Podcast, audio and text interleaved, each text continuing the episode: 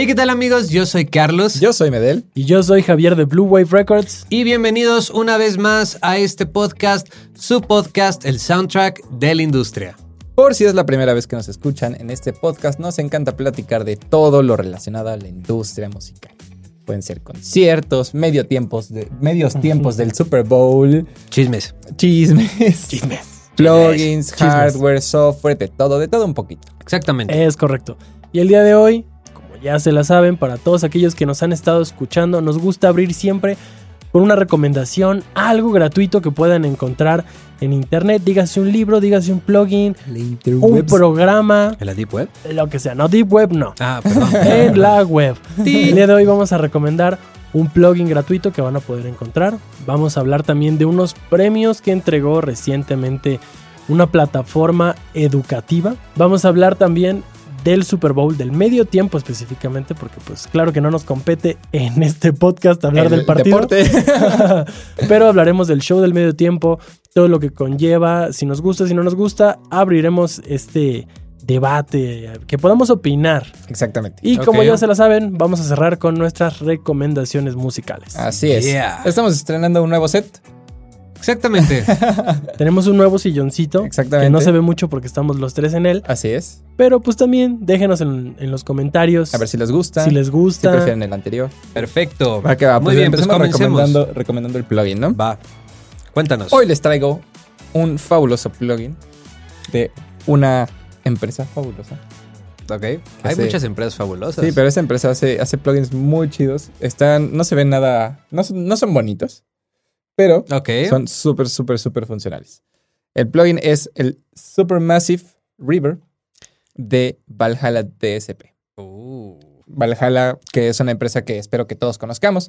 Y los que no, es una empresa que se dedican a hacer plugins y hacen eh, reverbs, delays, eh, frequency shifters. O sea, hacen, hacen como Hacen más de, todo, de- ¿no? de tiempo y de frecuencia. Más Y- y efectos su- de tiempo y está, está curioso, ¿no? Bueno, a mí me gusta mucho como la interfaz de estos plugins porque Ajá. es como muy sencilla, ¿no? ¿Ok? No Sí, sé, o sea, no, es, Bueno. no es una interfaz como muy... eh, o sea, si te soy honesto, yo nada más muevo el mix y el decay.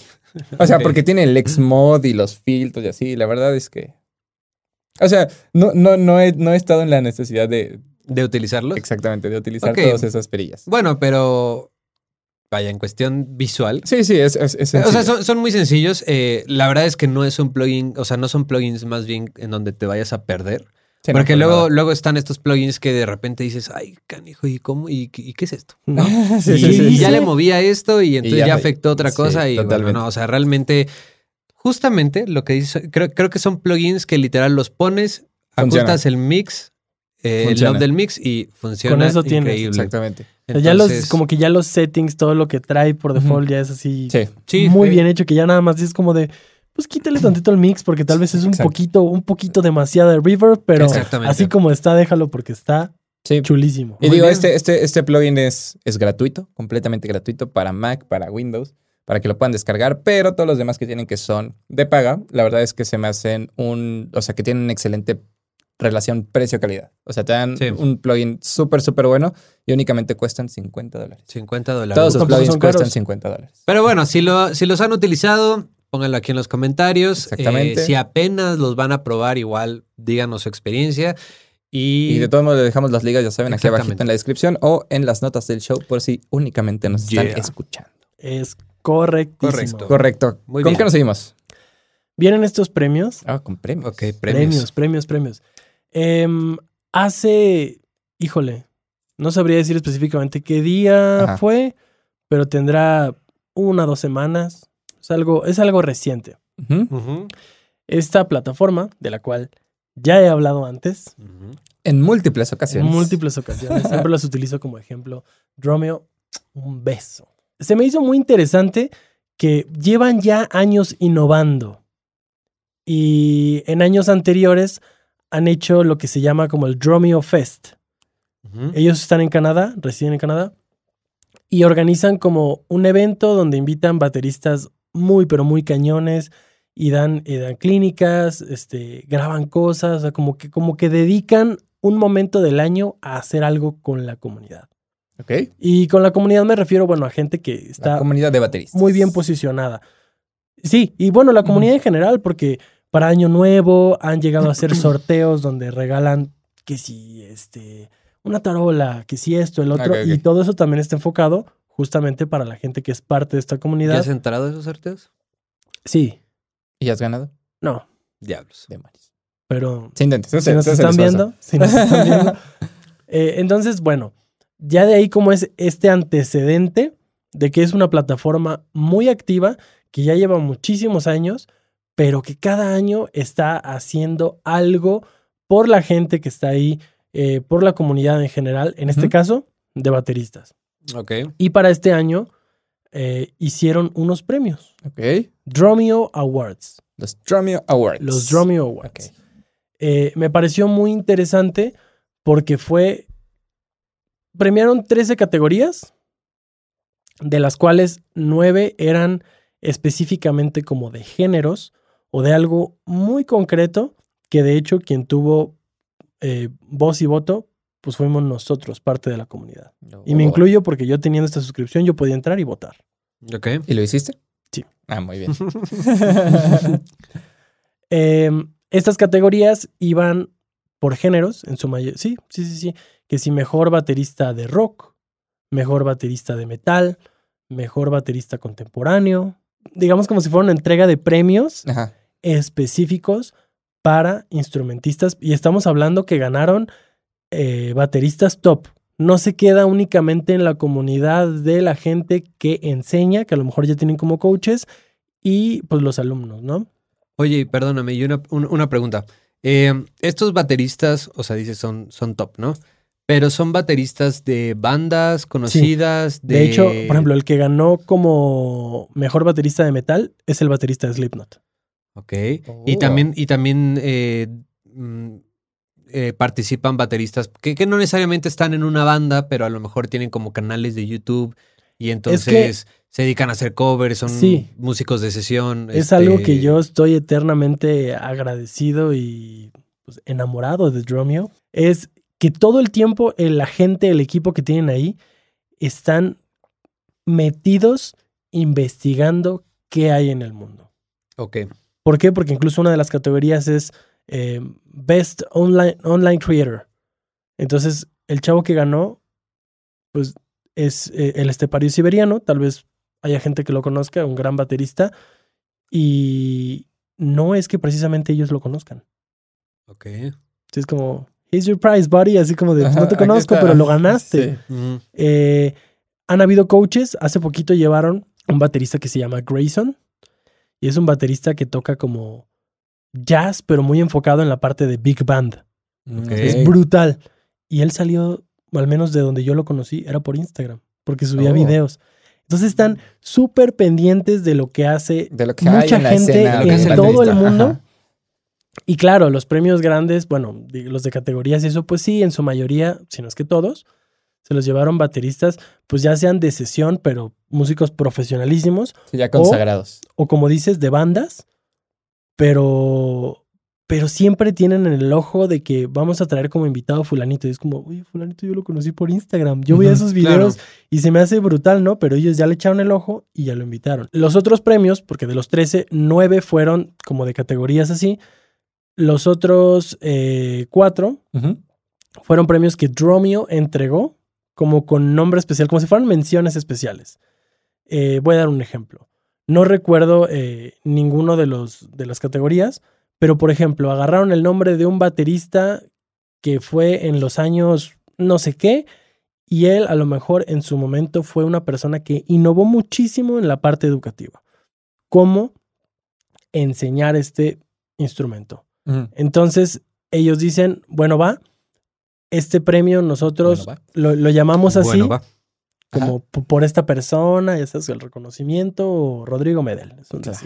Por supuesto. Entonces, nadie se lo ganó. saqué a chavo. ajá. Al que no trabaja. Al que no con este trabaja. premio. Entonces Gas. digo, entonces exacto. Entonces yo digo, bueno, el premio Rodrigo Medel es este premio a la persona que no trabaja durante todo un año y se va de vacaciones. Y este premio se lo vamos a entregar a Carlos Llamada. Ojalá, ojalá me fuera de vacaciones. Entonces, por ejemplo, el ejemplo este de que le entregaron un reconocimiento a una baterista que de hecho es coach, por las innovaciones o por lo que ella ha hecho Enseñando. en ese año. Pero Mm, estamos hablando que todo lo manejan en ese año. Tú ganaste este premio porque en este año mostraste que grabaste cosas, que estuviste activo a lo mejor tocando y todo. No es tanto por tu trayectoria, Ok, ok, ok. es este año que hiciste. Oh. ¿Por qué? Porque el siguiente año va a haber otros premios y va a haber bateristas que destaquen más y hagan nuevas cosas. Claro. Entonces, deja, deja mucho abierto a... Claro que los nombres que vemos hasta arriba son nombres consolidadísimos. Pero pues cualquiera pudiera estar ahí. Mm. Sí, o sea, que creo que algo, algo, o sea, algo padre de, de estos premios que mencionan es que realmente mu- muchas, muchas veces como que uno piensa en bateristas, ¿no? Eh, sobre todo las personas que no están como en el medio, ¿no? De, de la producción o de la música. Y es como, ah, pues solamente existen los bateristas de X o Y banda, ¿sabes? De las bandas que te gustan. Sí, claro. Y, y digo, est- está bien, o sea, digo, pues la exposición y la fama que tienen estas personas, pues es de reconocerse. Claro. Pero pues también no se dan cuenta que existen muchísimos músicos que son de primer nivel que no necesariamente están en una Están banda. tras bambalinas. Ajá, exactamente. O sea, que pueden subir covers en YouTube, pero Claro. no, no porque suban covers en YouTube significa que son malos o que no son profesionales. Sí, no, para No. nada. O pueden estar grabando para otras bandas. Sí, Exactamente. o simplemente no lo, no lo hacemos consciente. ¿Por qué? Porque fuimos a ver a Claro. Shakira, porque nos encanta Shakira, pero, el nos damos cuenta que en el escenario hay un baterista ahí. Sí, Exactamente, O sea, exactamente. Shakira también tiene sus músicos. Sí, y digo, qué padre, qué padre que den como esta oportunidad de ese reconocimiento a estas personas. O sea, yo siento que es una Felicidades, Drumeo. como un parteaguas o algo muy importante, por así decirlo, que se les dé el reconocimiento y que quede abierta esta carta para que, obviamente, en futuros años Dromio va a seguir haciendo sus Dromio Awards Claro. y van a seguir premiando nuevos bateristas. Pero más allá de lo que representa el premio, creo que es algo muy importante lo que acaba de pasar, porque también le abre las puertas a muchas otras comunidades a que se unan Claro.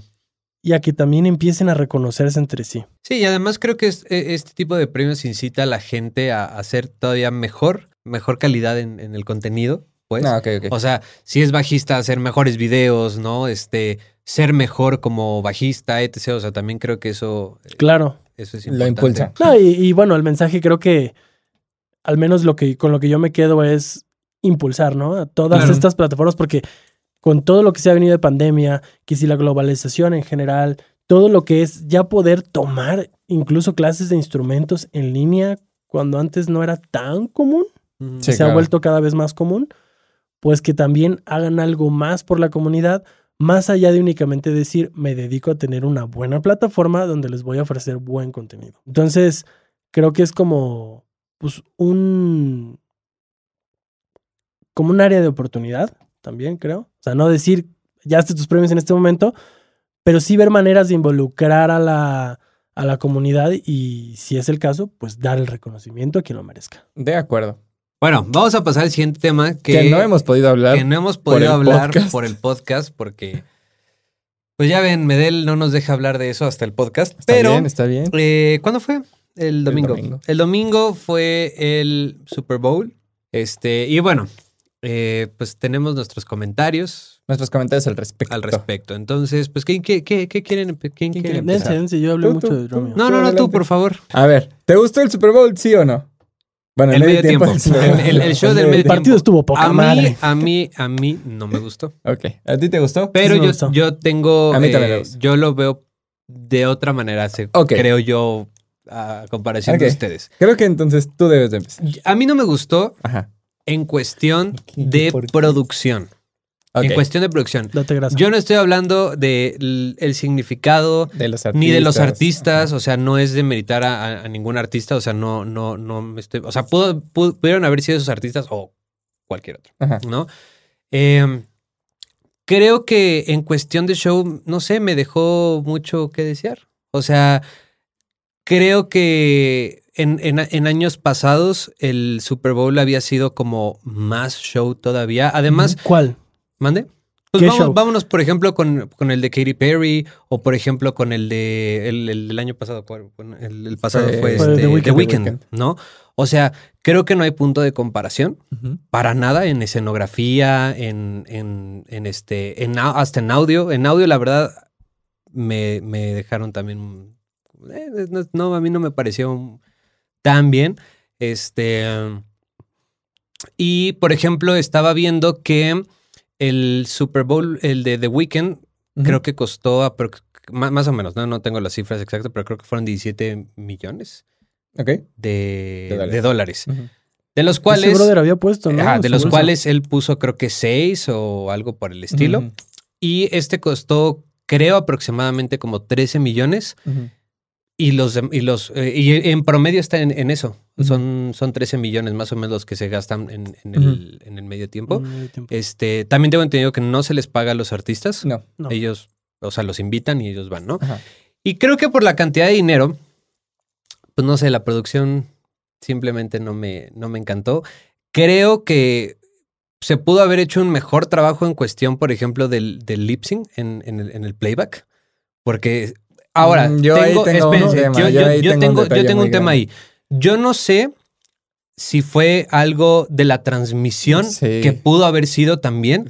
O sea, porque también, seamos honestos, el audio de los Super, o sea, el, Super Bowl no es famoso por su audio. O sea, porque hay, o sea, no siempre, pero ha habido problemas en los Super, en los Super Bowls por, por, en cuestiones de, de, audio. Entonces, tengo ahí mi, mis, mis dudas porque no sé si realmente fue eh, playback o si fue. Sí, o sea, y también depende muchísimo si lo estabas viendo como de en tele abierta, eh, o sea, por transmisión satelital, o por internet, o así, o sea, yo o sea, digo, realmente si fue, si fue, o sea, si fue, si sí fue playback y, y, la transmisión estaba bien, pues no sé, a mí creo que sí, o sea, sí fue bastante notorio de todos, sobre todo de esta Mary J. Sí, ahí, ahí fue cuando yo dije, Dios mío, se, se, se nota muchísimo. ¿Usted sabía que Mary J ya había estado en un Super Bowl? No. No. 2001. Órale. Como, como invitada. especial? ¿De quién? No sé si especial, pero como invitada. O sea, no era el, no era el principal. Yo no, yo no me percaté en ningún momento de eso. Por eso digo, no, sé, no sé si, no sé si, si ¿De fue lip sync? Sí. O sea, yo no, no, o sea, o sea, por lo menos donde yo lo vi, que fue en mi casa, este, pues sí, sí, sí, sí era bastante notorio. Me gustó mucho el. O sea, creo que todas las canciones, o sea, todas las que cantaron, y me disculparán si soy un ignorante, a excepción de Mary J. Blige, que no la conocía y me considero completamente ignorante en su carrera musical. Ya vi que tiene muchos Grammys, pero me considero muy ignorante. Todas las canciones eran como hitazos, hitazos. Y por ejemplo, o sea, yo creo que esta vez no hubo tanto show por las personalidades que había en el escenario. Y por la cantidad de personalidades que había en el escenario. El mm. show, por ejemplo, de The Weeknd fue él solo. Cuando, además, no había público. Entonces ahí también te daba para, o sea, a él le dio para jugar con, eh, con las gradas, ¿no? Y con el espacio. Exacto, con el espacio. El show de Katy Perry creo que era ella y fue, creo que tuvo una invitada. Entonces, y aquí había cuatro personas más los invitados. Que eran cuatro superestelares. O sea, entonces como que en ese, en ese aspecto siento que el show era más verlos a ellos. Performer más que ver una escenografía, que sí hubo escenografía. Sí, claro, Dicen que parece casita de Barbie, pero... Eh, Oye, todo tiene un significado. Y también más que ver como bailarines y así, que sí lo sabía, ¿sabes? O sea, pero en esta, o sea, siento que en esta ocasión sí no fueron nada protagonistas de ese tipo de cosas. Por el calibre de artistas que había en el escenario. O sea, y si pensamos en los Super Bowls que han sido los anteriores, los que, en los que ha habido mucho show, o sea, son artistas que son muy poperos y que están acostumbrados a dar mucho show en sus presentaciones. Y en cambio, en este, o sea, en presentaciones de géneros como hip hop, rap, etcétera, es más ir a ver al artista que ir a ver el show que monta. Entonces siento que también eso como que va de la mano con lo que se presentó en el Super Bowl. ¿Alguna vez has visto un concierto de algún eh, artista? Eh, alguna vez he visto, o sea, no, no, no de que lo haya asistido, pero. No, no, no, pero o sea, has visto. Un live, por ejemplo, de Eminem cuando fue en, Wimbledon y realmente era él, algunos cuantos bailarines y lo único que tenía como de show eran unas pantallas que tienen unos visuales interesantes. Eh, eh, bueno, eso es lo que o sea, tu punto es que por la calidad de artistas, ¿tú crees que tuvieron que em, sacrificar show? No, no, es que no sacrificar. Sí, exacto. O sea, es que... Ellos son el show. ¿Ellos son el show? O sea que un artista popero si no trae show, él no es el show. Sí, pero no va a tener el mismo impacto. ¿Tú crees? ¿Hubiera sido lo mismo el Super Bowl de Katy Perry si no hubiera sacado todo eso? ¿Y solo hubiera estado Katy Perry en un, en un, en una casita de Barbie cantando? ¿Hubiera pues, sido lo mismo? Pues ¿Dirías que es legendario? Probablemente. O sea, ¿Hubieras dicho que es legendario? probablemente. O sea, porque ni tú sabes, yo no sé. O sea, no, no, no tenemos e-, ese punto de comparación, ¿sabes? O sea, ¿por qué? Porque no hemos visto a Katy Perry en una casita de Barbie, ¿no? No, no, no. Y Ni hemos visto a Snoop Dogg, güey, saliendo de un dragón, güey. O sea, por poner un ejemplo, ¿sabes? Sí, no, no, no. O sea, creo que, o sea, entiendo, entiendo la parte de decir que, o sea, un artista pop. Sí, o sea, no es por. Eh, tiene más, tiene, a lo mejor puede llegar a tener más producción. Yo creo que pudieron haber hecho pudieron haber tenido más cosas sencillas, por ejemplo, visuales a lo mejor. Es, digo, esa es mi opinión, ¿no? O sea, pero hacer como más atractivo el... el, el, el que ahora, ahí, te, ahí es donde te puedes empezar a pelear. Porque si pusieran visuales, ¿dónde los van a poner? Los van a poner en las pantallas del estadio, pero tú como televidente no los vas a poder ver porque en ese momento tú estás viendo otra cosa pero alguien que está ahí físicamente puede ver el show ahí abajo y también puede ver una pantalla. Pues se podría, pero se podría hacer a lo mejor un mapeo o algo por el estilo. O sea, digo, también ya existen muchas herramientas. O sea, por ejemplo, el, el, el, piso que pusieron, ¿no? Que fue un tapete que, que representaba la zona de, no sé, ¿no? La de Compton. Este, digo, o sea, cool. Pero no sé, a lo mejor que hubieran hecho un mapeo de eso y que se moviera, que, que, representaran varias zonas. No sé, o sea, siento que pudo haber, eh, eh, pudieron haber detalles como más, no sé, este, que lo hicieran más llamativo. O sea, por ejemplo, las, las casitas blancas. No sé la razón por la cual eran blancas. A lo mejor hay una razón, no sé. Pero no sé, al, hacer un mapeo, por ejemplo, también de, de, las casas, ¿no? No sé, o sea, siento que pudo haber hecho, pudo haber ha habido. Ha habido, gracias. Como ciertos destellos de otras cosas, ¿sabes? O sea, que está bien, o sea, el escenario es así, o sea, cool. Pero no sé, siento que estuvo muy plano. Yo tengo una suposición. Ajá, a ver. Si nos remontamos, y esto tiene que ver un poquito con la parte cultural. Ajá. Que también tiene un peso. Sí, no, y, no, y muchísimo. Sí. O sea, el peso más grande, si lo queremos ver así, es, fue el primer Super Bowl en el que se presenta por primera vez en la historia un show completo donde el protagonista sea algo de hip hop. Porque claro que ya ha habido muchos artistas invitados que han hecho eh, esto mismo, pero al final son invitados. Si nos remontamos, ¿de dónde viene el género? El hip hop viene de las calles. Entonces, para no meterme en tanto rollo debrayador, yo siento que de alguna manera quisieron representar, si, lo piensas, incluso este, habíamos visto la teoría de lo de las casitas, de cómo cada cosa significaba algo. Algo. Yo siento, y esto no lo leí ni lo vi en ningún lado, pero...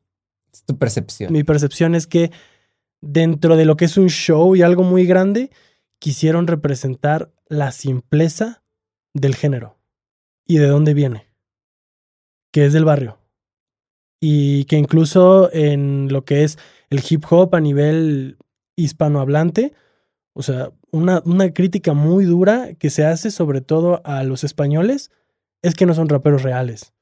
Y eso es como una crítica o, un argumento muy constante que se utiliza incluso en batallas. ¿Y qué es ser un rapero real? Que tú vienes de las calles. O sea, porque yo le voy a tirar a, o sea, un español a lo mejor con la educación que tuvo, y sí es muy común escuchar así como, ¿tú qué haces aquí? Tú ya estarías un médico.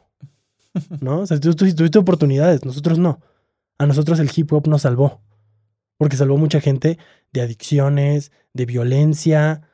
Entonces, no quiero decir que el escenario de, de la escena del hip hop en Estados Unidos haya sido igualita. Pero al final, si nos vamos con de dónde nació y cómo empieza esto, esta guerra de West Coast, East Coast, eran pandilleros al final del día. O sea, eh, entonces sí viene del barrio. Entonces como que se me hace, para mí, muy incongruente presentar un show espectacular, nivel lo que te puede dar una Katy Perry o alguien popero, cuando tal vez va en contra del género. Ok. Y, también, ¿por qué? Porque en, me voy a remontar otra vez a lo que son batallas de rap, por ejemplo. Eh, sí, se ha profesionalizado, se hizo una liga donde ya les pagan a los raperos, o sea, de lo que es de la calle, ya lo estamos llevando a un nivel profesional. Pero eso no quiere decir que sí, muchas cosas del barrio pues ya se quitaron. ya no estás ahí en el barrio echándote una batalla, estás en un escenario donde gente está pagando por verte. Sí, claro. Pero hay cosas, incluso como las temáticas, que jamás te van a restringir. O sea, si han hablado de cosas bien duras en el escenario, que les han traído críticas muy pesadas a muchos raperos, de que... Porque al final todo es una labor de investigación cuando vas a batallar. Y muchas cosas que se dicen pueden ser reales y muchas cosas no, pero la gente hasta qué punto sabe que es real y que no. ¿Qué sucede? Que, por ejemplo, a Sasco creo fue. No lo sé un rapero español. no lo sé. En, algún momento, en algún momento tenía una novia eh, que era menor de edad, me parece, o apenas iba a cumplir la mayoría de edad, y le empezaron a tirar de que pues él iba por las menores. Entonces, por ejemplo, ¿qué pasó? Que un día él dice, ah, sí, pues cuide a tu hija porque yo voy por tu hija, ¿no? No. O sea, se tiran con todo, pero llega un punto donde dices, órale, qué cosas tan fuertes están diciendo. Y eso es un ejemplo de muchísimas. Pero jamás te van a decir que no digas algo porque eso ya va en contra de los principios de la calle, porque en la calle se puede decir todo. Y si tú quieres preservar lo más que se puede el género, ok, pues ya lo estás profesionalizando, ya lo estás llevando a un nivel. Está como comercializando. Ya lo estás comercializando de algo que realmente viene de la calle. Pero si hay ciertas cosas que no está permitido, por así decirlo, tocar, que ahora la sociedad ha evolucionado y uno ya sabe y dices como de, güey, tal vez eso que dijiste no estuvo chido. Sí, claro. Pero es porque tú ya tienes un nivel de pensamiento distinto. Claro pero jamás se va a prohibir a alguien de, oye, no, no toques un tema de, de esto o del otro o aquí o allá porque estos pueden ser temas sensibles. No, así no es el hip hop. Entonces, volviendo a esto, o sea, yo siento que de ser un género, que ahora, también Snoop Dogg, Snoop Dogg, Snoop Dogg lo dijo, es eh, uno de los principales, si no es que el principal género en Estados Unidos. También, ¿cómo es posible que de un mercado tan grande donde todo el país te escucha y muy cañón, no hayas tenido un show así antes? Entonces, eso es histórico y eso es lo cultural y lo bonito. Sí, claro. Pero yo sí me voy más a uno de lo que decía Medel. Llevaron un buen de gente. Tienes que darle su momento a cada quien.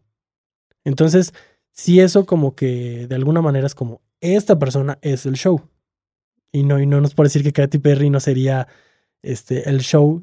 Sí, o sea, digo, no, no es por menospreciar a cualquier otro artista, ni mucho menos. o sea, es simplemente porque generalmente cuando son eh, shows o conciertos de este género es él solito, ¿sabes? O sea, y, al final vas a verlo. O sea, no porque no vayas a ver a Katy Perry, pero sabes que va a haber luces y etcétera. Y, lo que yo siento es que hasta cierto punto todo el simbolismo que hay en cada una de las casitas, porque estuvo brutal lo que hizo 50 Cent. 50 Cent estuvo recreando el video de In the House, un video de hace 19 años. In the Club, In the Club, perdón. De hace 19 años. Yo tengo una pregunta. Yo nunca escuché que iba a haber invitados especiales. ¿Usted sí? Mm, o sea, no. O sea, en ningún, o sea, en ningún momento, como que siempre en los carteles del medio tiempo de Super Bowl es como de, ah, va, se va a presentar tal y un invitado. sorpresa. Ajá, y un invitado sorpresa, ¿no? Y entonces ya la gente empieza a decir, ah, yo creo que va a ser tal o tal o tal. Yo en este no escuché, porque yo, creí que cuatro eran suficientes. y de repente sale 50 Cent y fue como, ¿qué está pasando? Y de repente cuando sale Minendo hasta dije, es Anderson Paak el de la batería. Sí, sí, sí, sí. y yo tengo un comentario con lo que tú decías en cuanto a la producción. Espérame, déjame terminar esta idea rapidísimo. Entonces, eh, sí entiendo que hubo show y las casitas y todo, pero dentro del simbolismo que hay, siento que es como lo necesario para representar todo lo que es este género y los exponentes que lo han llevado hasta lo más alto. al menos ahí en Estados Unidos, y bueno, otros más que no estaban ahí, claro, ¿no? Sí, claro. Pero son parte de esa escena que lo han llevado a lo más alto. Y en mi opinión, creo que quisieron como conservar esa simpleza de poder representar todo el género en algo, pero no caer en ser ostentosos o en ser un show súper masivo, porque tal vez sí va en contra de- del género. Ok. Yo creo. Tiene sentido, tiene Sí, sentido. tiene mucho dices. sentido lo que estoy diciendo y no lo había, no lo había, No, no, de esa manera. ajá, exacto, no lo había visto de esa, de esa forma. Tengo algo en, cues- en cuestión de producción. Mm. Yo en ningún momento vi microfoneada la batería de Anderson- de Anderson Paak. Nada estaba microfoneado. O sea, digo, estaban los, eh, o sea, los, eh, el guitarrista y el bajista y el, el piano y lo que tú quieras, y el piano pudo haber sido eléctrico, el bajo y la guitarra se veía que traían como el inalámbrico, Sí, el que pudo, o sea, que pudo o no pudo haber estado conectado, o sea, pero está ahí, ¿sabes? O sea, al menos te da la finta de que ah, están, están tocando. Es que Pero- justo, En la batería no, Es yo no vi nada. es que justo ese, son ese tipo de detalles, ¿no? O sea, no sé, o sea, es que por eso digo, no sé si fue en vivo. Sí, sí, claro. Pero a ver, No pero, sé a ver, si a ver, a ver, fue- ahí te va, ahí te va, ahí te va. Tú lo sabes. Te dedicas a esto. Sí, alguien que Pero no sepa. No, no, no, no, no. Al contrario. Creo que muchísima gente hoy en día sabe que el Super Bowl es playback. Estoy, estoy, eh, y también tengo un. Creo un que comentario. muchísima gente lo sabe. Y entonces es como, güey, si ya lo sabes, está bien. Al final tú vas a ver un show. Mm, Sí, o sea, sí entiendo, pero sí me hubiese. eh, eh, vuelvo a lo mismo. Son esos detallitos que no te cuesta nada. O sea, bueno, digo, y Eh, Sí, sí les cuesta ob- sí les, sí bastante. les cuesta, pero son esos detallitos que, o sea, si le hubieran puesto unos micrófonos o algo un poquito más realista, tantito, no, no, no, na- nadie le hace Sí, daño. o sea, digo, Que ahora, seguramente sí, también. ahora, el play, perdón, el playback. eh, yo creo que sí fue, sí se grabó en el, en el estadio, ¿eh? Yo sí creo que el show lo grabaron antes y, o sea, y cantaron en el es que estadio. sonaba, sonaba, Sonaba sonaba estadio. estadio. ¿Qué? Sonaba Sí, estadio. Yo, yo estoy. O sea, eh, el medio tiempo no fue el medio tiempo, pero. no, no, o sea, o sea que. que, las voces que estaban sonando Ah, se grabaron en el, En el estadio, estadio. para Ah, dar ese. ya, O sea, ya, en algún, en algún este eh, ensayo o algo Ah, por el estilo, yo creo Ah, que grabaron las voces y esas fueron las que se utilizaron. Y yo creo que hicieron eso para darle más realismo, Realismo. Pero pues no, no le salió. Órale. O sea, es una buena idea, es una muy buena idea, pero pues Es obviamente. que cuando en- yo lo vi, sí estaba muy bien cinciado. Ajá. Entonces no vi como tal el playback. Sabía que muy Sí, sí, posiblemente sí. era playback. Pero no lo noté tanto. Pero de verdad hu- hubo, hubo actuaciones donde a lo mejor la voz se quedaba un poquito más solita. Ajá. Y no cuando hablaba, porque a veces cuando hablas y sabes que les abren el Sí, micrófono. les abren Sí, el claro. micro. Pero, pero a veces que la voz en un momento se quedaba solita cantando y decía, o le metieron un reverb así perfecto que de verdad Ajá. me imagino que es este estadio, Sí, que es un estadio. que no lo había pensado la posibilidad de, pues, pudieron grabar ahí porque hubo ensayos, claro. O si está en vivo. O pudieron haber grabado una respuesta de impulso en el estadio. Y ahí están, y ahí están 13 millones de dólares y los otros 2 millones se van para. Exactamente. O sea, digo, quién sabe, no lo sé. Si lo hicieron así está interesante. O sea, creo que fue O- o una si muy alguien- buena o si idea. alguno de ustedes sabe Ajá. cómo, cómo se hizo este show de medio tiempo o tiene... No hemos visto nada, o sea, ese es Sí. otro punto importante. Generalmente no hemos investigado. Vimos el show y a lo mejor cada quien encontró alguna nota, algo que le pudo como fortalecer sus, sus argumentos de lo que le gustó y lo que no le gustó, pero no hemos indagado más. Y si alguien sabe, estaría bien chido que nos lo pongan aquí Sí. abajo. No sé si se percataron. eh, o sea, y, y ya no tiene nada que ver con, con los, con los espectadores en, en casa, pues, no. Pero, pobres vatos los que estaban atrás de las casas. Totalmente. Totalmente. O sea, yo, o sea, porque el, el escenario pues daba hacia, hacia un, un lado, ¿no? Sí, Pero sí, sí. pues estaban cerradas las casas. Entonces yo decía como, "E- ese brother que pagó por estar ahí, ha de estar, pero...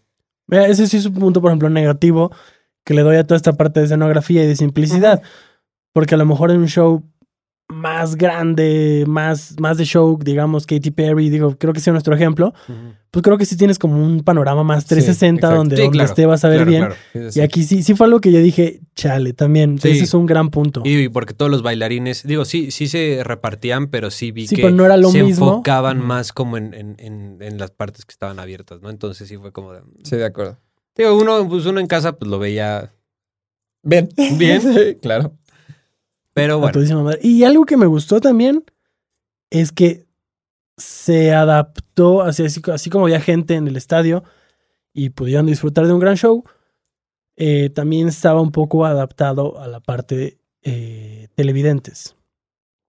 Así como el de The Weeknd, ah. que hubo muchos movimientos de cámara donde... Sí, que era totalmente para... Justo para los televidentes. el momento de Kendrick Lamar. Se me hizo bien, se, me hizo bien chido que pues lo de la coreografía que está arriba. Y luego cuando ya dejan las cajas, justo le hacen un super close-up y de repente se va y dije, wow, estuvo bien chido ese movimiento de cámara. Pero solo yo lo estoy disfrutando. Claro. Porque alguien que está en el estadio no. Entonces como que dije, está padre, Nunca me clavé si en, si en Super Bowls pasados también había como.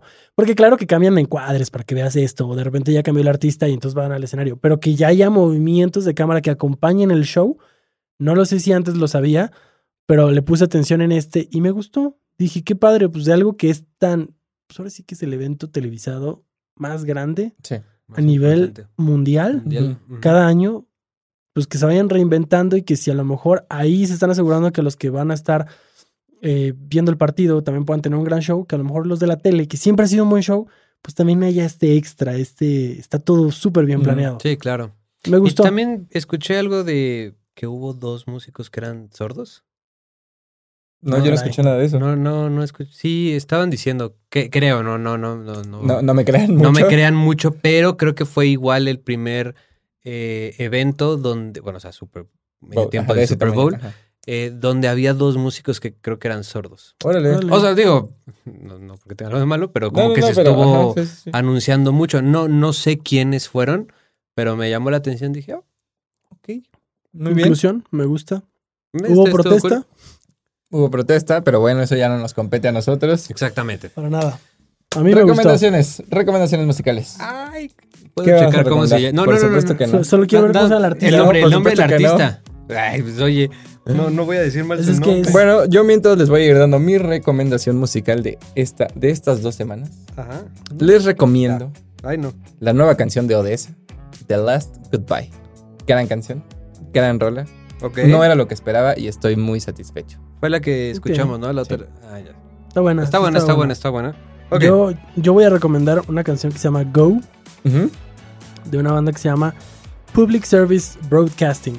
Está, está bien chistoso porque eh, en alguna ocasión me apareció esa canción como en alguna playlist, en algo que yo estaba escuchando en Spotify y me gustó. Y le di me gusta. Pero yo soy de esas personas que les da me gusta, no las ordenas, se las tiene todas así, no hace playlist de eso. Y las olvidas. Pero las olvido. Y hace muy poco tiempo, en este lapso de, podcast a podcast, porque siempre hemos dicho que nuestras recomendaciones tienen que ser algo que estemos escuchando actualmente, me metí a, mis me gusta, la vi y dije, ¿quién hiciste banda? ¿Y, y le escuché y dije, órale. Y me metí, escuché todo el disco y dije, Entonces, eh, pues es algo que, he estado escuchando últimamente. Muy bien. Es una canción que se llama Go, de Public Service Broadcasting. Muy bien. tú? Yo les voy a recomendar, les vengo manejando este, una canción que se llama Ello y Yo. Eh, es de un artista que acaba de salir, o sea, realmente es nuevo. Eh, lo, lo encontré por un TikTok. Ok. Este, y dije, ah, pues voy a escucharlo. Y me gustó bastante, está muy padre, es, es rap. Eh, y este, se llama Mariano Dev. Es la que escuchamos la otra vez que tenías en. Creo que sí. Sí, sí, sí, sí. Sí, sí, sí, que dije, ¿quién canta? Anda, es él, es él, justamente. Pues muy bien. Está, está muy padre, o sea, digo, tiene como 100 escuchas mensuales, o sea, no, no, no es mucho. Artista nuevo. Es un artista nuevo, entonces también de esos nos gustan. Sí, está bastante bien. Exactamente. De todos modos, les vamos a dejar la liga a todas las canciones aquí abajito. Y amigos, ya dijimos que vamos a hacer una playlist en Spotify con todas nuestras recomendaciones para que puedan encontrar toda la música en un solo lugar. Exactamente. Espero que tengan Spotify. Y si no, lo lamento muchísimo, pero... Los van a tener que buscar. Exactamente.